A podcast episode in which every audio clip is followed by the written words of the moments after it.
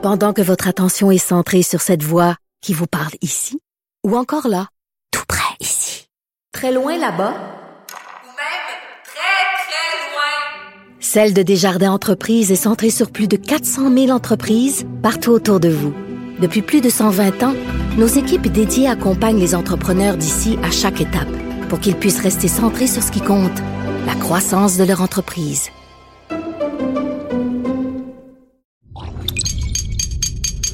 Radio. Salut, c'est Charles Tran avec l'équipe dans 5 minutes. On s'intéresse aux sciences, à l'histoire et à l'actualité. Aujourd'hui, on parle du dégoût. Le dégoût est une émotion spécifiquement humaine qu'on n'a jamais réussi à observer chez les animaux. Il influence nos habitudes quotidiennes, nos comportements et pourrait même prédire notre orientation politique. Oui, oui. Alors, qu'est-ce que c'est le dégoût? Et à quoi ça sert? Voici Sophie Croteau. Le dégoût est l'une des six émotions de base, avec la colère, la surprise, la peur, la joie et la tristesse. On le ressent tous les jours, que ce soit en vidant la litière du chat ou nos vieux restants dans le frigo, et on fait tout pour l'éviter, par exemple en portant du déodorant ou en aspergeant une odeur fraîche dans les toilettes après notre passage. C'est Darwin qui a été le premier à théoriser son utilité, soit de nous protéger de ce qui pourrait nous tuer ou du moins nous rendre malades. Le dégoût est en effet un mécanisme de défense de l'évolution lié à un instinct primaire universel, mais qui est variable d'une personne à l'autre. Des recherches ont démontré que notre réponse à des objets dégoûtants est aussi sociologique, donc influencée par notre culture et notre environnement. Manger des insectes est impensable pour certains, alors que c'est un vrai délice pour d'autres. Notre tolérance au dégoût change aussi avec l'âge. Les enfants en bas âge ressentent très peu le dégoût et sont même attirés vers les choses qu'on trouve répugnantes parce que c'est comme ça qu'ils construisent leur système immunitaire. Plus ils sont en contact avec des microbes, plus ils seront protégés dans le futur. Il a par exemple été démontré qu'un enfant a moins de chances de développer de l'asthme s'il est en contact avec des animaux dès sa naissance. Le dégoût arrive généralement vers l'âge de 5 ans, quand les enfants ont plus de chances d'être en contact avec des microbes dangereux pour leur santé. Le dégoût est souvent déclenché par l'un de nos cinq sens et on peut observer son apparition par une réaction universelle, le fameux visage grimaçant. D'autres réactions se déclenchent aussi dans notre corps selon le type de menace. Si la source est microbienne, comme une infection, de la pourriture ou des excréments, on ressentira généralement un haut le cœur ou de la nausée. Cette réaction nous empêche de toucher ou d'avaler l'objet qui pourrait nous rendre malades.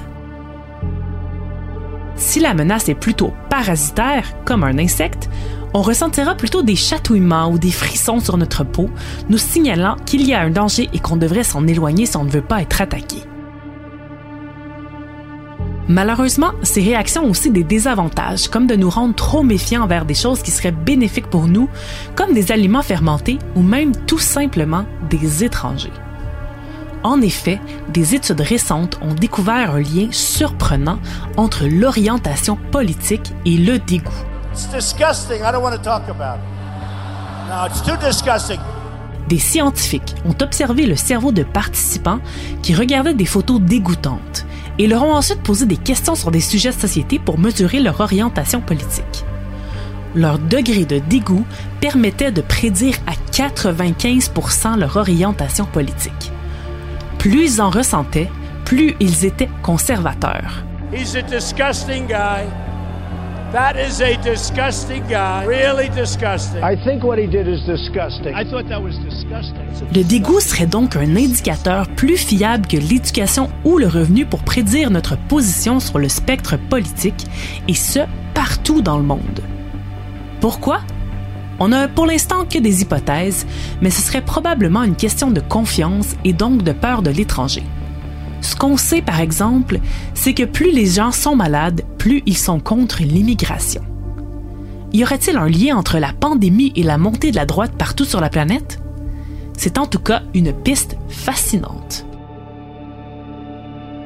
Oui, bon, c'est sans doute un peu court comme raccourci, mais dans tous les cas, on comprend que c'est bénéfique pour tout le monde d'affronter son dégoût et d'aller vers l'inconnu, s'ouvrir à des pratiques qui nous paraissent d'abord répugnantes, mais qui sont bien établies ailleurs dans le monde. Ça peut être bon pour la santé, mais aussi pour la communauté.